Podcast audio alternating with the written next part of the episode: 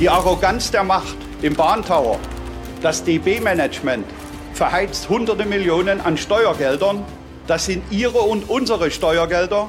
Um was bitteschön zu erreichen? Generell kann man sagen, dass Donald Trump, würde er wieder Präsident werden, wahrscheinlich eine sehr große Herausforderung für den Westen sein würde. Und deshalb müssen wir uns rechtzeitig darauf einstellen. Meine sehr verehrten Damen und Herren, Deutschland hat einen Staatsmann verloren. Der Vertrag über die Herstellung der Einheit Deutschlands trägt die Handschrift von Wolfgang Schäuble. Und dann gibt es so etwas wie einen Dreiklang seines größeren politischen Vermächtnisses. Dieser Dreiklang lautet Deutsche Einheit, Berlin, Europa. Hauptstadt das Briefing mit Karina Mössbauer und Jörg Thaddeus. Live von der Pioneer One. Es ist Freitag, der 26. Januar 2024. Hier ist Hauptstadt das Briefing mit Jörg Thaddeus und Karina Mössbauer. Ja, Jörg, und bevor es heute inhaltlich wird, wollen wir erstmal emotional werden. Wenn heute im Bundestag die Stimme eines Franzosen zu hören ist, dann ist das dank der Freundschaft dieses großen Deutschen. Wir haben es gehört, diese Woche ein besonderer Tag, der Trauerstaatsakt für den verstorbenen Wolfgang Schäuble. Und wir hatten einen besonderen Gast hier in Berlin, Macron, den Staatspräsidenten aus Frankreich, was so an sich schon wirklich besonders war, weil Schäuble ja nie in dem höchsten Amt war. Und dass dann ein Staatspräsident, nämlich Emmanuel Macron, hierher reist, um ihn zu würdigen, das war schon ein Ausdruck der Freundschaft und der besonderen Anerkennung. Und was mir aufgefallen ist, waren die Standing Ovations, die Macron dann auch bekam nach seiner Rede, was für einen Trauerstaatsakt auch sehr ungewöhnlich ist. Aber man wollte ihm da eben auch nochmal zeigen, dass man das in besonderer Weise anerkennt, dass er diesen Weg gefunden hat nach Berlin. Dass er sich der Mühe unterzogen hat, Deutschunterricht auch extra noch zu nehmen, damit er was auf Deutsch sagen konnte. Äh, weniger Mühe gegeben hat sich dein Ministerpräsident Karina, du weißt, dass ich dich immer versuche, zur Bayerin, zur Alpenzensi äh, zu stempeln, die letztlich auch melken kann und da jodelnd die Berge runter, runterläuft, was eine Unverschämtheit ist, nur weil du aus München kommst. Aber deswegen sage ich auch, dass dein Ministerpräsident, der er dann ja nun mal ist, weil er der Ministerpräsident aller Bayern ist, Markus Söder, bei der Trauerfeier, bei den Trauerfeierlichkeiten, muss man sagen, für Wolfgang Schäuble so unangenehm aufgefallen ist, dass Leute über ihn getuschelt haben. Also nur um hier nochmal eines klarzustellen, auch wenn ich aus München komme und du immer gerne versuchst, den Eindruck zu erwecken, dass man da automatisch irgendeine äh, Vorliebe für die CSU hat. Sie wurde mir nicht in die Wiege gelegt, trotz meiner Herkunft. Aber zurück zu Söder. In der Tat, er hat blau getragen als der Einzige und da gab es natürlich gleich in der Union äh, Getuschel, weil es nicht so ganz äh, angenehm aufgefallen ist. Und was man ja in der Tat weiß, ist, dass Schäuble der Mann war, der Söder um die Kanzlerkandidatur und damit in der Lesart von Söder natürlich auch ums Kanzleramt gebracht hatte. Also möglicherweise gab es da auch irgendeine versteckte Botschaft in diesem Outfit. Ich kann äh, solche Trauerfeierlichkeiten nicht mehr einfach angucken und bedenken, was man sich eigentlich denken sollte, Wolfgang Schäuble, was für ein Verdien verdienter Mann, zumal das haben ja nun auch wirklich schon eigentlich alle gesagt, weil man über Wolfgang Schäuble nicht viel anderes sagen kann. Ich muss immer auch daran denken, das ist ja äh, sowas, eine Trauerfeier zwar, aber letztendlich ein Auftrieb der politischen Prominenz, sowas wie der Deutsche Filmpreis für das Entertainment der hässlichen Leute, wie Politik ja oft genannt wird, das Showgeschäft der hässlichen Leute. Äh, das ist, hat sich bei mir verstärkt, seit ich dieses fantastische Buch eines amerikanischen politischen Journalisten, nämlich Mark Leibowitsch, in die Hände bekommen habe. Das ist, heißt This Town. Und da beschreibt Mark Leibowitz erneut eine Trauerfeier und zwar die Trauerfeier für den äh, höchst in Amerika höchst bekannten äh, Verwalter und Moderator einer absoluten Fernsehinstitution, nämlich Meet the Press, jeden Sonntagmorgen, Tim Russert. Und Tim Russert war das Gesicht von, von Meet the Press, der ist dann mit 56 natürlich im Schnittraum gestorben, wo sonst. Und dann gab es im äh, Kennedy Center in Washington DC diese Trauerfeierlichkeit und wie Mark Leibowitz das beschreibt, da, das ist gerade an der Stelle, da wird Obama in dem Jahr die Präsidentschaft Präsidentschaftswahl gewinnen. Da ist David Axelrod, sein Kampagnenmanager schon, der hält schon Hof. Robin Gibb, der dann später sich Pressesprecher wird, hält auch schon Hof. Also sieht man schon, das sind die angesagten Leute. Dann kommt Hillary Clinton mit Bill Clinton. Das sind die Loser, weil Hillary Clinton so schlimm verloren hat bei der Kandidatur, bei dem Kandidatenrennen. Und das beschreibt er alles haargenau. Und auch die Clintons mochten den Verstorbenen nicht und der Verstorbene mochte die Clintons nicht. Aber sie müssen natürlich da sein. Und deswegen habe ich mir, wenn ich so eine Trauerfeier sehe, so wie du es auch gerade beschrieben hast, dann denke ich mir, ach, ich möchte jetzt gerne wissen, was tuscheln die nebenher? Wer schickt wem welche SMS? Äh, was wird da ganz wichtig am Rande besprochen? Wir erinnern uns, wir haben vorher darüber gesprochen, als Helmut Kohl die, diese ewigen Feierlichkeiten in Straßburg aufgebaut, kannte ich Journalistenkollegen, Journalistinnen, muss man in dem Fall sagen, die gesagt haben, ah ja, wir sehen uns ja beim Kohl, was gemeint war, sein Sarg steht da, alle haben schwarze Sachen an. Kommen wir jetzt aber zu der Sache, die wirklich in dieser Woche ganz viele Leute aus ganz unterschiedlichen Gründen besprochen haben. Das Ereignis der Woche. Scheiße. Ja. Ja, laufen, so viele müssen mit dem Zug fahren in Deutschland und man kann auf einmal nicht. Äh, Bahn und Post und alles gehört wieder verstaatlicht, laut meiner Meinung. Sechs Tage finde ich definitiv zu lang und auch die Forderungen, die gestellt worden sind, finde ich auch mittlerweile ziemlich überzogen, dass man sich nicht an den Verhandlungstisch setzen möchte. Die Kunden werden einfach in äh, Geiselhaft genommen und sechs Tage ist echt too much wenn diese Leute, die so sauer sind, die so wütend sind, nachvollziehbarerweise, wenn die am Mittwoch irgendwo in der Nähe der Pioneer One hätten sein können, dann wäre da ja direkt ein Ansprechpartner gewesen, denn Klaus Weselski, Vorsitzender der Gewerkschaft GDL, die diese Streiks jetzt tatsächlich angezettelt hat, sechs Tage lang, war zu Gast und hat sich äh, Gabor Steingarts Fragen gestellt. Da ist die Frage, was, was, Carina, glaubst du, treibt diesen Mann an? Ja, in der Tat, das ist die zentrale Frage. Und äh, viele mutmaßen ja schon, dass er sich so kurz vorm Ruhestand mit seinem letzten Arbeitskampf irgendwie ein Denkmal setzen möchte. Ich habe mir gedacht, ich rufe mal jemand an, der auch jahrelang immer mal wieder mit ihm Kontakt hatte, ein ehemaliges Bahnvorstandsmitglied. Fairerweise muss man sagen, die beiden waren natürlich Kontrahenten und haben auch viele Kämpfe miteinander ausgefochten. Aber was er sagt, ist, dass der Klaus Weselski, wenn man mit ihm alleine ist, eigentlich ganz manierlich ist. Sobald allerdings jemand dazukommt, entwickelt er so eine gewisse Geltungssucht, ja, und wird zu so einer Art Rumpelstilzchen, das dann wirklich im negativen Sinne zu Höchstform aufläuft und Feuer spuckt, das war das Zitat, wenn er nicht bekommt, was er will. Er sei wohl ein ziemlicher Egomane, ein bissiger Kampfhund und ja, er ist auf jeden Fall bekannt ja für seinen doch eher autoritären Führungsstil. Jetzt muss man dazu sagen, Klaus Weselski könnte man sagen, weiß, wovon er spricht, weil er selber Lokführer ist. Also er hat da diese ganze Karriere durchgemacht, hat vorher eine Ausbildung gemacht zum Schienenfahrzeugschlosser, äh, hat aber, das ist dann der andere Teil der Wahrheit, 1992 das letzte Mal einen Zug gefahren als Lokführer und das ist tatsächlich so, dass immer, wenn man Leute trifft, die mit ihm schon mal zu tun hatten, sagen die das, was du gerade schon so schön beschrieben hast. Wenn wir jetzt über ihn reden, muss man auch sagen, das ist natürlich wie alles politisiert. Bodo Ramelow, der selber eine Vergangenheit hat als Gewerkschaftsmann, hält natürlich mit dem Gewerkschafter und sagt, die Bahn ist an allem schuld, dass es da nicht weitergeht. Dann äh, hat es an Journalisten schon Kritik gegeben, die Weselski zu persönlich rangenommen haben. Stefan Niggemeier, der Medienjournalist, hat das kritisiert passiert, wo ich mir denke, aha, wenn sich also jemand da so in den Vordergrund stellt und sagt, schaut mal hier, hier ist der entschlossene Klaus Weselski, ich bin auch ein richtiger Arbeiterführer und hört gut zu und der dann übrigens die Bahnvertreter herabwürdigt und sagt, das sind Vollpfosten und solche Sachen, dann denke ich mir, da muss man keine Rücksicht mehr darauf nehmen, dass er sich womöglich persönlich getroffen fühlen könnte.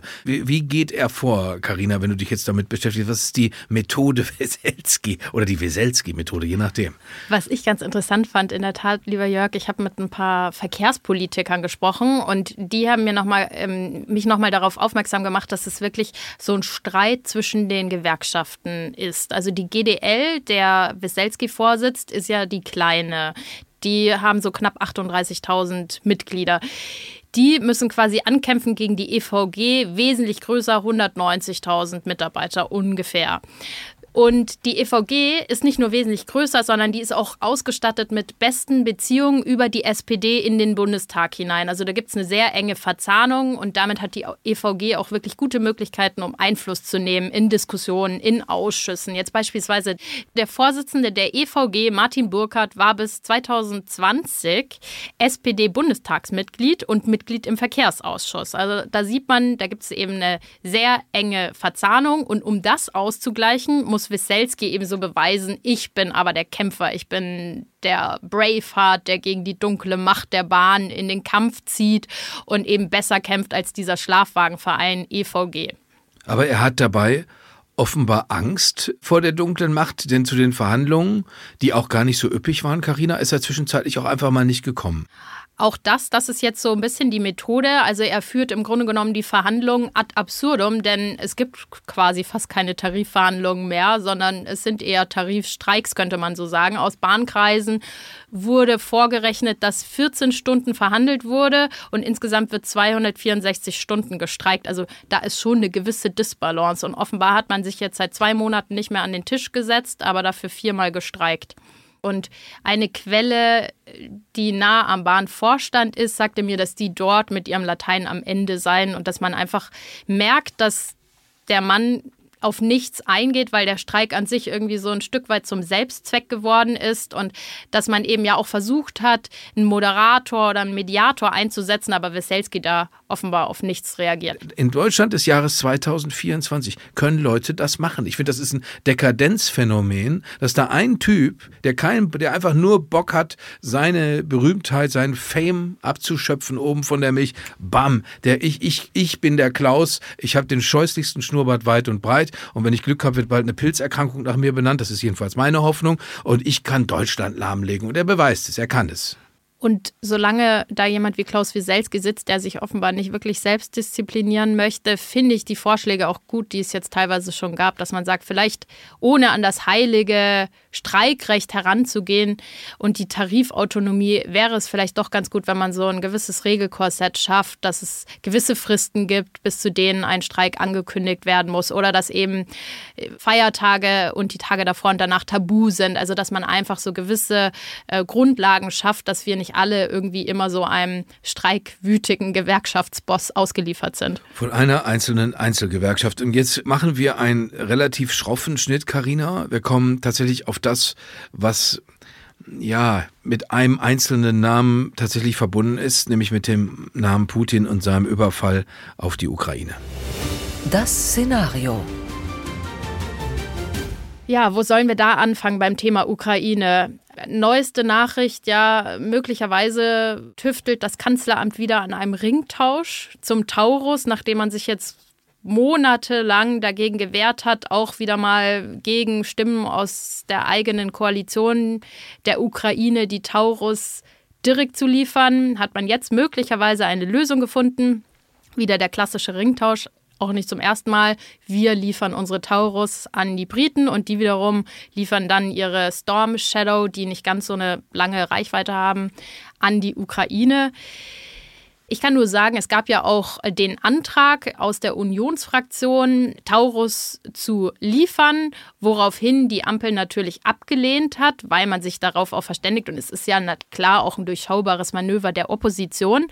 Allerdings, so höre ich, ist die Botschaft, die in Kiew angekommen ist, natürlich, die Ampel lehnt die Lieferung von Taurus ab. Und damit hat man sich im Ausland wiederum keinen Gefallen getan. Um ehrlich zu sein, verkaufen wir uns da auch immer unter Wert, weil wir sind auf Platz zwei, was die Lieferungen und die Unterstützung angeht. Aber diese desaströse Kommunikation führt immer zu diesem Eindruck, dass wir im Grunde genommen äh, am liebsten alles verweigern würden.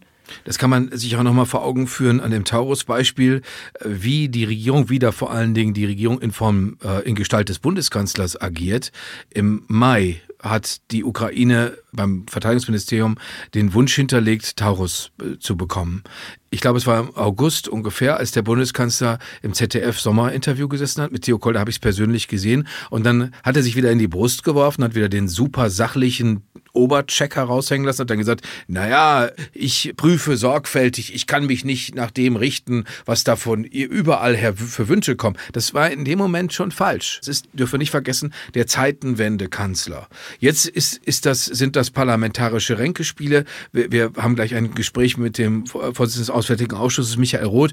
Den habe ich damit konfrontiert, dass, dass sie inhaltlich mit dem, was in dem Entschließungsantrag der CDU-CSU drin stand, da stimmen sie eigentlich nach Regierungslinie überein. Ich saß mit ein paar Grünen zusammen. Bei denen ist klar, die zweifeln daran nicht. Du hattest, glaube ich, auch grüne Gesprächspartner, wie du gesagt hast. Ja, also FDP, Grüne und Teile der SPD sind sich da einig. Und da gibt es ja auch ganz alarmierte Stimmen, dass äh, wir nicht so weitermachen dürfen, dass die Ukraine nicht verlieren darf und dass sie mehr Unterstützung braucht. Denn die Polen und die Balten haben wirklich greifbare Angst davor, dass sie bald von Russland angegriffen werden. Und das Problem, das vor allem in der FDP und bei den Grünen gesehen wird, ist nach wie vor verortet im Kanzleramt. Da sieht man, da ist jemand, der zurückhaltend ist, der möglicherweise auch große Teile seiner eigenen Partei dahinter sich hat, weil es gibt da nun mal einen sehr starken pazifistischen Flügel und es heißt, dass eben auch die eigene Partei des Kanzlers, also die SPD, nach wie vor hadert und ihre Probleme hat mit der Zeitenwende und das ist daher einigen Sozialdemokraten auch ganz gelegen kommt, dass Scholz sie zwar ausgerufen hat, aber in der Umsetzung dann doch irgendwie ein, ein bisschen zurückhaltend ist, sage ich jetzt mal. Die haben alle so Sachen gesagt wie, ja, hui, da haben wir uns aber vertan und wer konnte denn damit nicht rechnen? Das, auch das ist eine letztendlich abstruse Angelegenheit. Da standen schon 150.000 russische Soldaten an der Grenze im Jahr 2022. Dann ist ja der Bundeskanzler mit großer Geste nach Moskau gefahren. Das haben auch einige unserer Journalistenkollegen so abgefeiert. Ja, ja, wenn die Deutschen kommen, ne, dann wir werden immer so, wir werden immer für so klein gehalten und für so merkwürdig weltfremd. Aber wenn die Deutschen kommen, dann gibt's schon eine Lösung. So einen Kommentar habe ich gelesen. Angeblich hätte Gerhard Schröder angerufen bei Putin und dann ist der Olaf hingefahren, hat's abgeräumt. Bumm, ein paar Tage später haben die Russen einfach angegriffen, haben sich nicht darum gekümmert, wovon Sozialdemokraten träumen oder wo sie sogar Absichten äh, haben. Es sitzt im Bundeskanzleramt Jens Flötner, der sicherheitspolitische Berater von Olaf Scholz. Von dem habe ich wohl gehört, dass er über Agnes Strack-Zimmermann schlecht gesprochen hat. Die nervt die Alte. Aber ich habe noch nicht gehört, dass er gesagt hätte, wir haben uns in unserer Russlandpolitik 180 Prozent, 360 Prozent komplett total vertan. In Mecklenburg-Vorpommern amtiert eine SPD-Ministerpräsidentin, die ihr ganzes Bundesland nach Russland verkauft hat. Man, wer sich das nochmal angucken möchte mit der Klimastiftung, wo die Kollegen von der Welt Informationen rausklagen mussten, die sie nicht rausgeben wollte, äh, das, also das sind, das sind alles Sachen, die möchten wir eigentlich lieber gar nicht so genau wissen. Und diese Bundesregierung sitzt da jetzt und sagt, wir müssen das genau prüfen. Wir können der Ukraine nicht vertrauen, dass sie nicht auf russisches Staatsgebiet schießt. Ich würde Scholz auch gar nicht unterstellen, dass er es auf die leichte Schulter nimmt, aber ihm fehlt die, die Willenskraft und was man ihm auf jeden Fall ankreiden kann, ist die Kommunikation, uns daran teilhaben zu lassen, wie er zu den Schlüssen kommt, zu denen er dann nach sehr langen Erwägungsprozessen irgendwann kommt. Aber hier braut sich ja auch wirklich gerade ein toxischer Mix zusammen, denn die Chefin von Allensbach, die war vor kurzem bei der FDP-Fraktion, eigentlich zu einem an, ganz anderen Thema, der Schuldenbremse, hat dort aber auch hinter verschlossenen Türen darüber berichtet, dass sie seit Monaten beobachten und messen, dass die Unterstützung für die Ukraine abnimmt. Dann haben wir diese Melange aus einer sehr starken AfD, deren Kurs Richtung Russland klar ist, Bündnis Sarah Wagenknecht, jetzt bald möglicherweise noch die Werteunion, wobei die über die Programmatik und gerade den Kurs transatlantisch oder eben pro Russland noch streitet. Aber wir haben zunehmend Populisten, die diese nationalen, nationalistischen Tendenzen auch ausschlachten und gerade in so einem Moment wäre es wichtig, dass man da auch einen Kanzler hat, der wirklich diese ernsthafte Situation nicht nur erkennt, sondern eben auch artikuliert und dafür einsteht und den Deutschen einmal klar macht, wofür hier gerade gekämpft wird und dass eben in der Ukraine, im Donbass gerade die Freiheit und die Demokratie verteidigt wird. Und wenn die Ukraine fällt, man möchte es gar nicht aussprechen, ist es eben nicht ausgeschlossen. Es kann eine ganze Kaskade an weiteren Handlungen zur Folge haben, die am Ende auch uns treffen hier in Deutschland. Und wir sind nicht verteidigungsfähig. Und ich glaube, das müsste ein Kanzler einfach noch deutlicher machen, wie wichtig es ist, dass es eben auch unser Kampf ist und dass wir trotz aller Sorgen nicht aktive Kriegspartei zu werden, trotzdem ein ureigenes Interesse haben, dass die Ukraine hier steht. Also ich will nur ein Zitat, um das zu unterstützen, was Karina gerade gesagt hat, von Peter Carstens in der FAZ vom Wochenende. Aktuell wäre die deutsche Flugabwehr nicht einmal in der Lage, die Stadt Cottbus länger als einen Tag gegen russische Angriffe zu verteidigen. Peter Carstens, muss man dazu sagen, ist kein Scharfmacher, sondern ist ein moderater, langjähriger Beobachter der Bundeswehr. Die Bundeswehr hat, wird, hat ein Kontingent in Litauen. Das wäre dann, das wäre einer der Orte, die Russland angreifen könnte und womöglich auch würde würde. Was ich nicht verstehe, ist, dass man nicht tatsächlich als Bundeskanzler, als Regierungspartei nicht wenigstens den Eindruck machen möchte, für uns das Ende der Naivität gekommen. Erinnere dich bitte mal nach dem 22. Februar, nach dem Angriff Russlands auf die Ukraine, wie alle Leute getan haben. Ja, wie kommt das denn jetzt? Und haben sich dann die Augen ausgewandt. Wir sind ja so überrascht aus, die Welt grausam. Da gab es schon ein ganzes Regalmeter von Büchern über Wladimir Putin und was er vorhat. Nur in der SPD hat das natürlich keiner gelesen, weil sie einen eigenen Bundeskanzler haben, der russischer Oligarch geworden geworden ist. Da ist es natürlich nicht so schön, wenn, wenn dann eine internationale Journalistin wie Catherine Belton aufschreibt, was für ein Typ Wladimir Putin ist. Gut, lieber Jörg, du hast mit Michael Roth gesprochen, dem profilierten SPD-Außenpolitiker, und da wollen wir jetzt mal reinhören. Das Interview der Woche. Ich darf bei einem Mann zu Besuch sein, der in den vergangenen Jahren immer wieder Gelegenheit hatte, auf die deutsche Außenpolitik erheblichen Einfluss zu nehmen. Unter den SPD-Außenministern Gabriel Maas und Steinmeier war er Staatssekretär im Auswärtigen Amt. Seit 2. Dezember 2021 ist Michael Roth Vorsitzender des Auswärtigen Ausschusses des Deutschen Bundestages. Er ist eine der kraftvollsten Stimmen, wenn es um die Unterstützung der Ukraine geht, Herr Roth.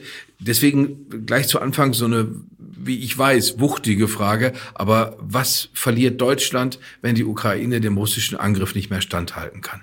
Es scheint nach wie vor die Hoffnung zu geben, wenn nur endlich mal Schluss ist in der Ukraine, dann können wir auch wieder zu den alten Zeiten zurückkehren, dann herrschen Frieden und Stabilität und dann gibt's wieder Sicherheit. Und das ist halt ein ganz, ganz großes, schlimmes, trauriges Märchen. Wenn die Ukraine verliert, dann geht es weiter, weil der russische Imperialismus all das übersteigt, was wir so in unseren Politik-Lehrbüchern stehen haben und hatten und was wir uns auch als Politikerinnen und Politiker über Jahrzehnte hinweg eingeredet haben der macht weiter, der Putin. Und dann drohen Konflikte mit Armenien, mit Georgien, mit anderen Ländern im östlichen Europa. Und vielleicht hat er dann irgendwann doch auch mal die Bereitschaft, die NATO anzugreifen oder NATO-Staaten anzugreifen, weil er weiß, im Zweifelsfalle kuschen sie doch nur. Weil das ist irre, das jetzt von Ihnen zu hören, Herr Roth, weil Sie ja da insofern auch eine Wandlung ganz persönlich durchlaufen haben, als junger Mann, aufgewachsen auf der westlichen Seite, aber nahe der Zonengrenze, hatten Sie ja als ganz junger Sozialdemokrat, wie Sie mal selber gesagt haben, die Utopie, in einer waffenfreien Welt leben zu können. Mit der Utopie sind Sie aber durch, muss man sagen. Ja, leider, weil äh, wir nicht in einer Welt leben, in denen es nur Michael Roths, Rolf Mützenichs äh, und Olaf Scholze gibt und andere, sondern da gibt's halt äh, ziemlich böse Diktatoren und autoritäre Herrscher, die wollen ihre Interessen knallhart mit militärischer Gewalt durchsetzen. Und deswegen müssen wir Dinge tun, von denen ich hoffte, dass sie der Geschichte angehören und dass sie irgendwie abgehakt sind. Das heißt, so furchtbare Begriffe wie Abschreckung, oder wie der Verteidigungsminister gesagt hat, Kriegstüchtigkeit, also sich wehren und sich verteidigen können. Ja, wobei der Bundeskanzler, wie wir uns erinnern, am 27. Februar im Deutschen Bundestag, also nicht weit weg von uns hier, die Zeitenwende ausgerufen hat. Da gibt es immer Leute, die sagen, na ja, und jetzt denken wir mal an diesen SPD-Parteitag Anfang Dezember hier in Berlin, wo Sie ein so miserables Ergebnis eingefahren haben, dass Sie nicht mehr in den Vorstand kamen. Und da gab es Leute, die haben gejubelt, als bekannt gegeben wurde, dass Sie nur 266 Stimmen bekommen haben. Äh, wer hat da gejubelt und für was wollten die Sie da bestrafen? Ich weiß nicht genau, wer da gejubelt gehandelt hat. Mir wurde zugetragen, es habe sich dabei nicht um Delegierte gehandelt, aber das spielt ja erstmal keine Rolle, weil ich natürlich weiß, dass ich es nicht wenigen in der SPD in den vergangenen zwei Jahren sehr schwer gemacht habe. Ich wollte ja keinen Beliebtheits-Oscar gewinnen, sondern ich habe versucht, meinen Beitrag dazu zu leisten, dass die SPD, aber auch unsere Gesellschaft äh, mit der Zeitenwende ihren Frieden schließt und Schritt halten kann. Und dabei habe ich sicherlich nicht nur Dinge gesagt, die allen Sozialdemokratinnen und Sozialdemokraten gefallen haben. Was nicht so ganz zusammenpasst, ist, dass der Antrag, der da beschlossen wurde, eigentlich fast vollständig auf meiner Linie liegt, ähm, dass das, was Lars Klingbeil gesagt hat, unser Parteivorsitzender, eigentlich weitgehend auf meiner Linie liegt. Aber da wurde vermutlich so ein Exempel statuiert. Und am Ende will ich auch nicht den Eindruck erwecken, als sei es toll, nicht in den Vorstand gewählt zu werden. Zumal da Leute reingewählt worden sind, die Wahlen verloren haben, die kein Mensch kennt. Und Sie sind ja als Vorsitzender des Auswärtigen Ausschusses eine ganz, ganz relevante Persönlichkeit, was Außenpolitik angeht. Dann kommt kurze Zeit später, weil wir uns die ganze Zeit natürlich als Beobachter fragen, was ist denn mit der SPD tatsächlich los? Können wir uns auf die SPD verlassen? Wieso tritt Olaf Scholz wenig, viel, viel weniger kraftvoll auf als Michael Roth? Warum gibt Rolf Mütze nicht zwischen den Jahren ein Interview, in dem er sagt, wir müssen mehr über Frieden und weniger über Krieg sprechen, während mitten in Europa ein Krieg tobt. Warum sagt er das? Und mit wem würden Sie gerne über Frieden sprechen? Am liebsten würde ich natürlich über Frieden sprechen mit äh, Putin und mit den anderen, die Kriegstreiber sind und die jeden Tag Krieg führen. Furchtbare Vernichtungs- und Angriffskriege. Mit denen würde ich natürlich gerne über Frieden reden. Ich weiß aber nicht, ob er Putin ernsthaft mit mir reden wollte. Also er sollte überhaupt ernsthaft mit Leuten über den Frieden reden. Ich kann diese Sehnsucht selbstverständlich gut verstehen weil viele auch einfach müde sind. Sie können diese Bilder nicht mehr ertragen und sie können das Gequatsche nicht mehr ertragen. Aber am Ende ist es ja nur eine nüchterne Situationsbeschreibung. Es herrscht Krieg und dieser Krieg ist noch lange nicht vorbei. Und wenn es jemanden gäbe, wo ich nachvollziehen könnte, dass sie nicht mehr über Krieg reden wollen, dann sind es die Menschen in der Ukraine, die tagtäglich erleben, was es heißt, angegriffen zu werden, ermordet zu werden und äh, einer wahnsinnig großen Gefahr ausgesetzt zu sein. Jetzt äh, gab es die Taurus-Entscheidung im Bundestag. Da hat die CDU den Bericht der Werbeauftragten ausgenutzt, um einen Entschließungseintrag einzubringen. Aber da stand in diesem Entschließungsantrag der Union, die russischen Streitkräfte stützen sich auf eine zunehmend auf Kriegswirtschaft umgestellte Industrie und nutzen das besetzte ukrainische Hinterland weitgehend ungefährdet und als logistische Basis inklusive Depotstrukturen, was die Versorgung der russischen Truppe und deren Angriffe erst ermöglicht. Und deswegen, das war der Entschließungsantrag der Union, deswegen sollte Deutschland Taurus Marschflugkörper schicken. Der Bundeskanzler hat behauptet, er brauche für eine sorgfältige Prüfung mindestens vier Monate. Dann hat er gesagt, wir liefern die denen nicht. Die Begründung ist immer, wir vertrauen den Ukrainern nicht, dass sie nicht russisches Territorium damit angreifen. Das, was ich Ihnen gerade vorgelesen habe aus dem Entschließungsantrag, eigentlich Teilen Sie das zu 100 Prozent, Herr Roth? Das entspricht Ihrer Einschätzung und trotzdem haben Sie nicht dafür gestimmt. Ich teile das zu 100 Prozent, das ist völlig richtig. Ähm, der Kanzler hat auch noch keine Entscheidung getroffen. Er hat auch keine Argumente genannt, die eine definitive Absage begründen würden, sondern es gibt nach wie vor die Aussage des Kanzleramtes, man habe noch nicht entschieden. Daraus äh, lässt sich auch eine gewisse Hoffnung schöpfen, dass es vielleicht am Ende doch noch gemeinsam mit anderen Partnern zu einer anderen Entscheidung kommt. Äh, Deutschland liefert vielleicht noch nicht genug, aber wir sind das Land, das mehr liefert als alle anderen europäische Länder, zusammen auch mit Großbritannien zusammen, also was die zusammenliefern. Also müssen wir uns ja fragen, wie können wir denn in Europa, wenn die Amerikaner nicht mehr liefern können oder nicht mehr liefern wollen, mehr tun, dass die Ukraine ein freies demokratisches Land bleibt. Und diese Debatte, die führen wir einfach nicht, sondern wir führen sie so isoliert. Da mal Taurus, äh, da mal dieses, da mal jenes. Frau von der Leyen gibt vollmundige Versprechungen ab, die am Ende nicht eingehalten werden. Aus einer Million Schuss Munition bis März diesen Jahres werden vielleicht nur 300.000 Schuss Munition. So funktioniert das nicht. Es deutet sich an, das können wir alle nicht genau wissen, die wir hier in diesem Zimmer sitzen, aber es deutet sich an, dass Donald Trump Präsidentschaftskandidat wird in den USA. Das bedeutet für alles, was wir bisher von ihm und seinem Team hören konnten, nichts Gutes für die Ukraine, für die Unterstützung der Ukraine. Was unternehmen Sie, was haben Sie schon unternommen hier mit Ihren Kolleginnen und Kollegen, um, naja, um mit dem Team Trump, um mit dem, was da kommt, gesprächsfähig zu sein, vorbereitet zu sein? Also ich muss ehrlich gesagt nicht mit dem Team Trump zu sprechen, um mir vorzustellen, was auf uns zukommt. Wir haben ja auch schon mal vier Jahre Donald Trump erlebt und es wird nicht weniger hart, sondern es wird viel härter werden.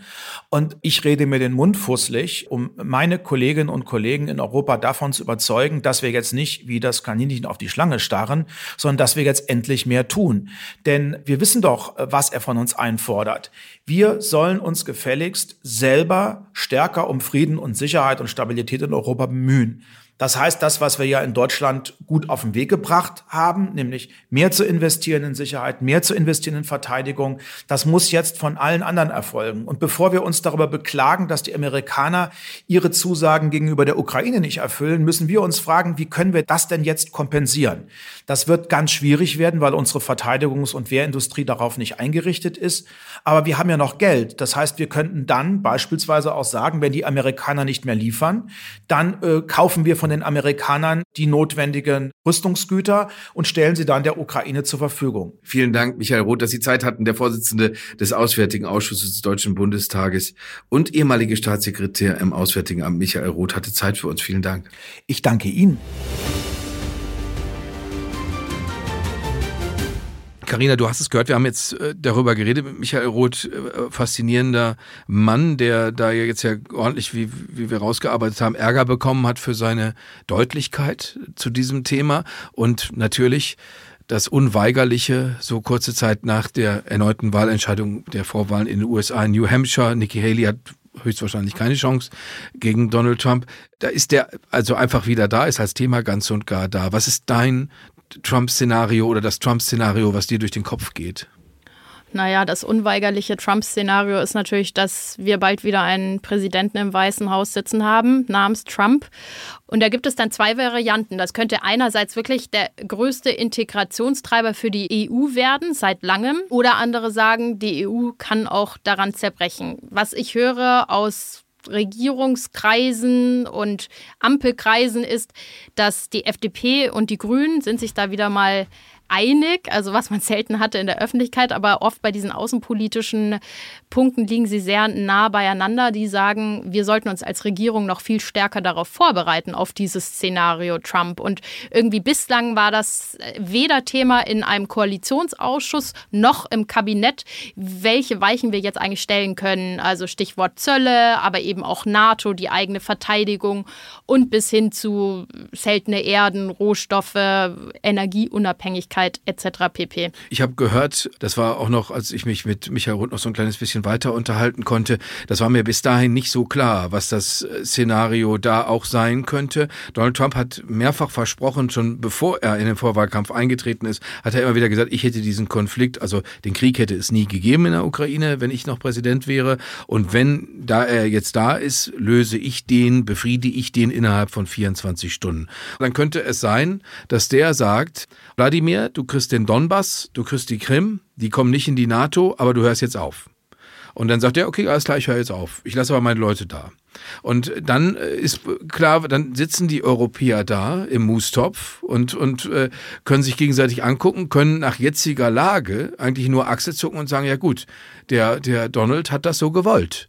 Dann haben wir höchstwahrscheinlich, weil die Ukrainer natürlich dabei auch gar nicht gefragt werden, aber wer wäre Donald Trump, würde er die Ukrainer fragen. Also das heißt, die, die machen dann äh, Guerillakrieg gegen die verbleibenden russischen Streitkräfte in der Ukraine. Und die Europäer können sagen, ja gut, dann ist das jetzt so.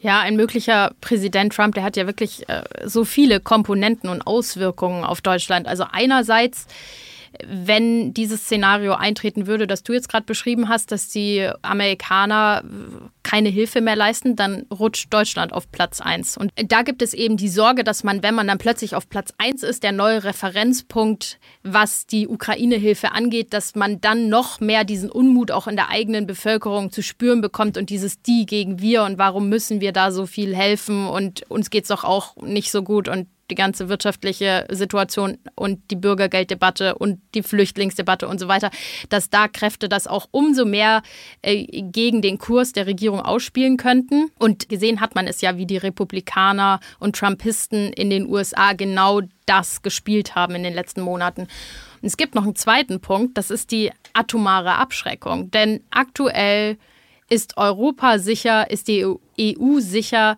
aufgrund der NATO und des Artikel 5, die Beistandspflicht. Wir sind unter dem atomaren Schutzschirm der USA, denn weder die Briten noch Frankreich haben eine Zweitschlagfähigkeit, also wirklich auf Augenhöhe eine Abschreckung gegen die Russen. Und da habe ich letztens mit einem Außenpolitiker über ein Dilemma gesprochen, das sich jetzt gerade daraus ergibt. Denn eigentlich müsste man sich jetzt vorbereiten und sagen, wenn wir uns möglicherweise bald nicht mehr darauf verlassen können, dass die USA auch bis zum Äußersten gehen und dass diese Abschreckung eben auch ihre Wirkung entfaltet, einfach nur in der Wahrnehmung, dann müssten wir uns jetzt zusammensetzen, Deutschland, Frankreich und Großbritannien und ein Nuklearbombenprogramm starten. Eigentlich. Sicher ist, dass die sogenannte Phase der Transition, die sich ergibt nach der Wahl, wenn Trump gewählt ist, die Zeit nach der Wahl mit die gefährlichste Phase sein wird, in die wir seit langem eintreten.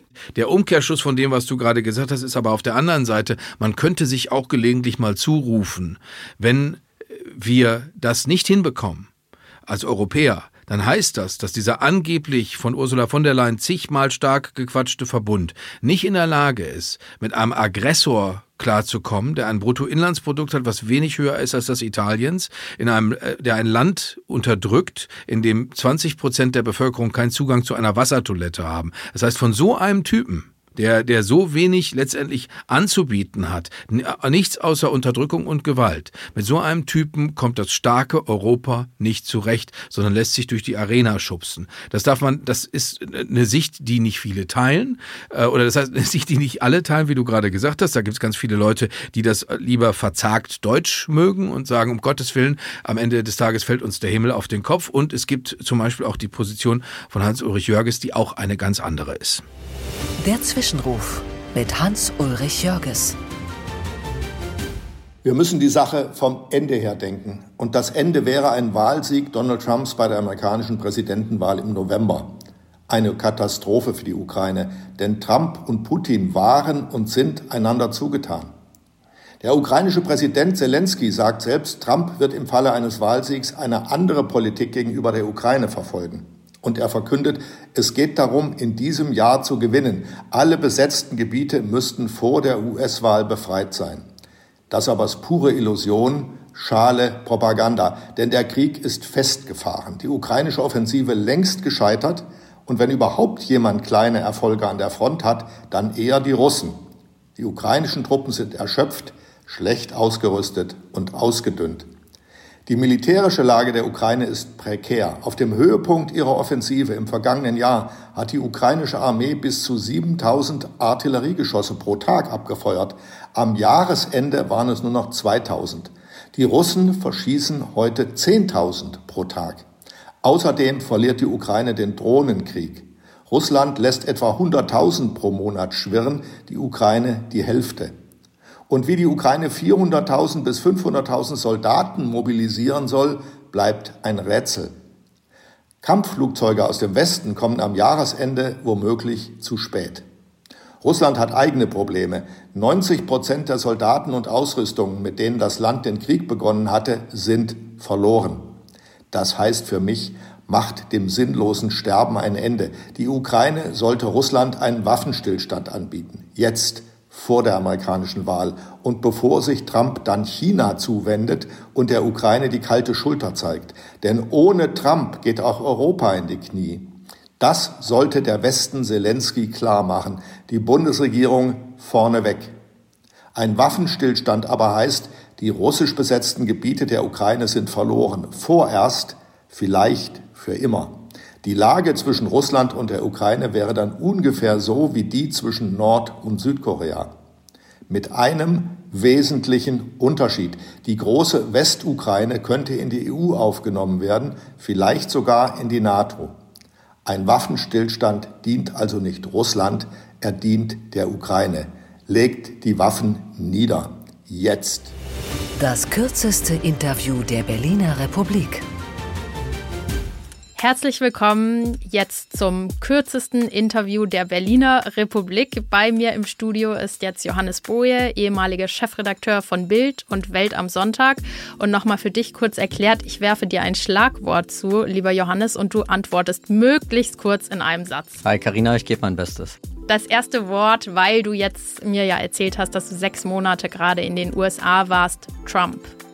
Zeichen einer großen Enttäuschung vieler Amerikanerinnen und Amerikaner. Wir müssen alle hoffen, dass er es nicht wird. Und Biden? Eine Alternative, von der ich mir wünschte, dass es eine noch bessere geben würde. Streiks? Streiks sind mir in letzter Zeit erstaunlicherweise willkommen. Sowohl der von Judith Butler, nicht mehr nach Deutschland kommen zu wollen, nichts mehr mit Deutschland machen zu wollen, sehr willkommen. Ganz positiv, erstaunlich positiv blicke ich auch auf den Bahnstreik, weil man gar nicht mehr in die Versuchung kommt, zu hoffen, dass ein Zug ankommen könnte und womöglich auch noch pünktlich sein würde. Demo gegen rechts. Gut gemeint, immer wieder doch erstaunlich schlecht gemacht. Erinnere daran, dass bei Corona-Protesten sehr genau geschaut wurde, wer mischt sich unter die Demonstranten. Hab das Gefühl, dass es bei den Demos gegen rechts noch nicht wirklich gelungen. Da ist doch auch immer wieder ziemlich viel Demokratieverachtung dabei. Und das letzte Wort, Johannes, wäre Ampel. Mit großem Erstaunen das Zeitinterview gelesen, in dem der Kanzler erklärt hat, dass er mit seiner Politik vollkommen zufrieden ist, dass er mit seiner Politik auch vollkommen richtig liegt. Dann fiel mir wieder ein, wie der Kanzler so drauf ist und mein Erstaunen war weg, denn er findet sich ja grundsätzlich schon sehr, sehr, sehr gut. Dass allerdings das halbe Volk aus dem einen oder anderen Grund protestiert, sollte ihm wirklich zu denken geben. Und ich hoffe, dass wir nach der nächsten Wahl dann eine vollkommen andere Regierung haben werden. Das war jetzt nicht mehr ganz so kurz, wie wir angefangen hatten, aber geht gerade noch durch. Danke dir, lieber Johannes. Danke dir. Das kürzeste Interview der Berliner Republik. Wir haben heute angefangen mit der Trauerfeier für Wolfgang Schäuble, den Trauerfeiern, muss man ja mal im Plural sagen, dem berührenden Auftritt von Emmanuel Macron. Würdest du dich von ihm und seiner Mami, wie, wie seine Frau ja hin und wieder genannt wird, von gehässigen Freundinnen ja, in Paris, schlimm, würdest du dich, schlimm. würdest, würdest, Wo die Liebe hinfällt, würdest- ich. Ich finde das toll und mutig, dass die dazu stehen. Das, das ist ja jenseits unserer Wertung, weil es ist einfach Liebe und, und, und Liebe neutralisiert alles. Aber ich habe mich nur gefragt, wenn du das so siehst, denkst du, ach Macron, mit dir würde ich auch in deinem schönen Élysée-Palast jederzeit einen Podcast machen. Also denk, denkst du, hast, hast du sowas Ein gedacht? Nein. Croissant essen. Ein Croissant Ähm, essen und, und, und eine Champagnerpyramide mit ihm oder Fangen spielen auf diesen langen Fluren, stelle ich mir schön vor. Also auf jeden Fall ist er ja schon eine Erscheinung. Aber das sehen ja auch Männer so. Also ich habe durchaus nach Gesprächen, äh, nach diesem Staatsakt auch von Herren gehört, dass er eine sehr präsidiale Ausstrahlung hat. Also wie so ein richtiger Präsident. Ja, ich bin zu alt. Ich hänge immer noch an Jacques Chirac, der uns bedauerlicherweise die ganzen Atomtests eingehandelt hat, aber der so fantastisch, wenn er sich dann so aufbaute und dann immer so La France, sagte und das so in den Raum rief, da dachte ich gleich, all- alles Schöne an Hummer in der Bretagne und an Obelix und all sowas äh, fiel einem dann gleich ein. Wir haben eine ereignisreiche politische Woche vor uns. Wir besprechen hier neue politische Artikulation. Die politische Willensbildung geschieht über die Parteien und Ja, am Samstag wird endlich nach äh, Monaten der Spekulation und äh, der, der Gerüchte wird sie nun endlich gegründet, die Partei, das Bündnis Sarah Wagenknecht am Samstag. Und da was- werden wir natürlich Was drauf schauen. freuen wir uns darauf? Wie auf das neue Yps mit äh, Parteivorsitzendem Gimmick. Das ist, wird, wird bestimmt ganz toll. Wir haben schon ganz fürchterliche Sachen von den einzelnen Leuten da gehört. Aber immerhin, wie würde man das dann nennen? Eine bunte Truppe. Ich freue mich drauf auf nächste Woche. Karina, wie schön, dass wir heute wieder hier zusammengesessen haben. Und dann würde ich einfach sagen, bis nächste Woche. Ich freue mich auf dich und auf euch. Schönes Wochenende. Hauptstadt das Briefing mit Karina Mössbauer und Jörg Thaddeus. Live von der Pioneer One.